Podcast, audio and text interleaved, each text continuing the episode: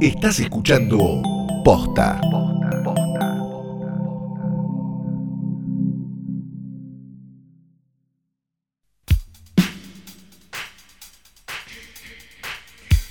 Buenos días, buenas tardes, buenas noches o cuando hayan decidido darle play a esto, que no es una cosa más que un nuevo episodio de Hoy tras Noche Diario, el mejor y más diario podcast de cine del mundo, posta.net.com.ar. Mi nombre es Santiago Calori.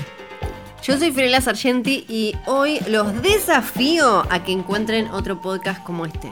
En todo el mundo, ¿eh? En todo el, todo el mundísimo Diario de cine Sí. de Argentina que hable de esta película, por ejemplo, somos únicos. No, bueno, no, no lo achiques tanto. Yo quería pelear contra el mundo. Un podcast de Es cine. que siempre la tenés que achicar, es como las películas de Marvel, la película más vista un día jueves a las 2 de la tarde. No, esas ya no son las de Marvel. Las de Marvel son las más vistas en todos los mundos de los mundos mundiales. Esas son en general eh, los que siguen la taquilla, sí te dicen como esta es. Pero la- se arman récords, se arman récords igual para ganarlos. Sí, sí, sí, claro, como todo el tiempo, pe- pero igual eh, Endgame es la película más vista en todos los récords de los que existen de antes, después y todo eso. Pero bueno, Bueno, hoy te voy a recomendar... y después vino el COVID, ¿no? y después, eh, llegó el COVID, claro que sí. Y acá estamos. Y bueno, Y acá estamos. quizás una cosa tenga que ver con la otra, ¿no? ¿Vos decís que funciona de esa Yo manera? creo que sí. Y sí, una, una enfermedad que te la agarrás si, si la mes un inodoro, tiene sentido que Endgame sea la película más vista de todos los tiempos. Ah, Porque vos son lo decisiones las dos cosas. manera. Claro. Mira, me, bueno, me dejas pensando. La verdad me dejas pensando. Em, tengo una película para recomendarte. Por favor, sí, porque no, no sé qué ver, Flor, no tengo idea. Esta es de 2014 y tiene un dúo que a mí me gusta Ah, es mucho. Viste, es muy vieja. Es ya como, bueno, tiene tiempos, chicos, guarda. Prepárense porque no son los tiempos de ahora, ¿no? Es una película que. En blanco y negro, el cine mudo. Es una película que dura 93 minutos, ¿sí? No. Uh, Y no hay villanos intergalácticos. Fuerte, fuerte, fuerte. Uh. es la tercera parte de, de Endgame, pero, pero es de 13 videos de YouTube.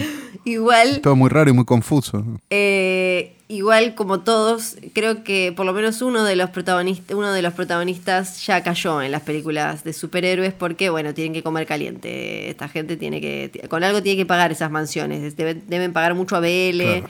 Debe ser Uh, lo que debe ser, el piletero, Sí, todo. Sí, sí, debe ser complicado. Así que eh, de- con, con las películas de Sundance eh, no, no se paga ese piletero. ¿eh?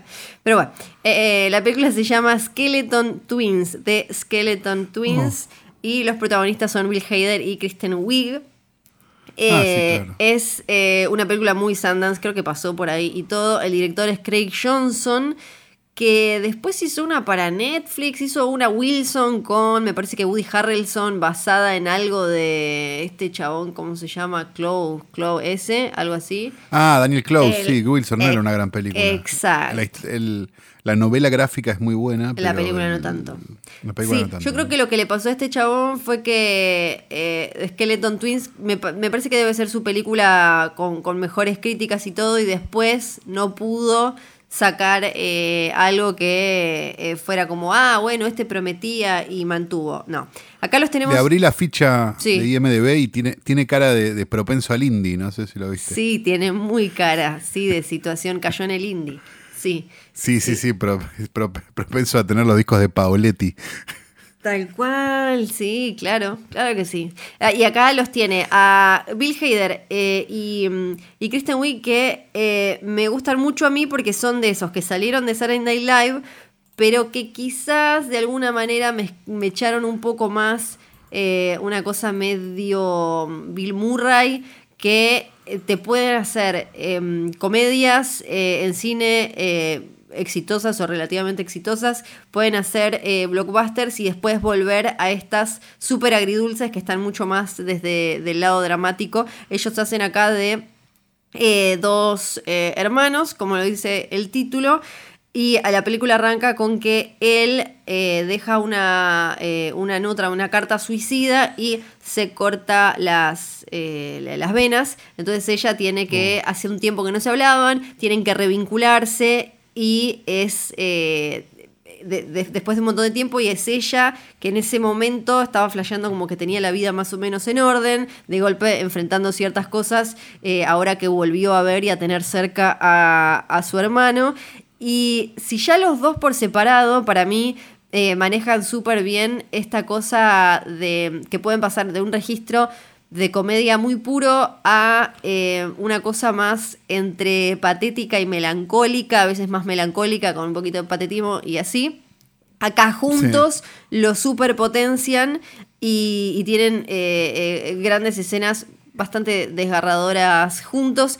No es. Es como una Little Miss Sunshine. Claro, va, eh, va por un ahí. poco más, ah, más, más triste. Sí, sí, va por ahí. No es tan, tan triste, eh, pero, pero va por ahí. Es de esas. Es de esas. Y, y- ¿Será, sí. perdón, ¿será este el capítulo donde diremos, che, Bill Murray no es para tanto? Ya lo dijimos en, en otro capítulo.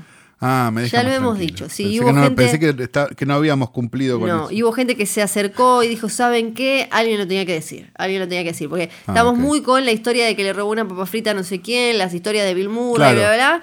Pero hay que, hay que decir lo que hay que decir. Y Bill Murray, bueno, no, no es para tanto, tanto, tanto, chicos. No es para Normal. tanto. Eh, eh, normal, eh, que exactamente. Sospecho que antes de que se termine la cuarentena voy a recomendarles eh, algunas otras películas de este tipo con Kristen Wiig porque es buena eligiendo eh, estos, dramas. Así que, ¿qué quieren que, qué quieren que haga? The Skeleton Twins es la recomendación de hoy. ¿Anotaste, Santiago Calori?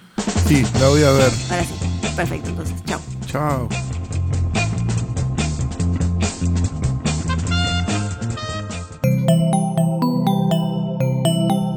Estás escuchando Posta.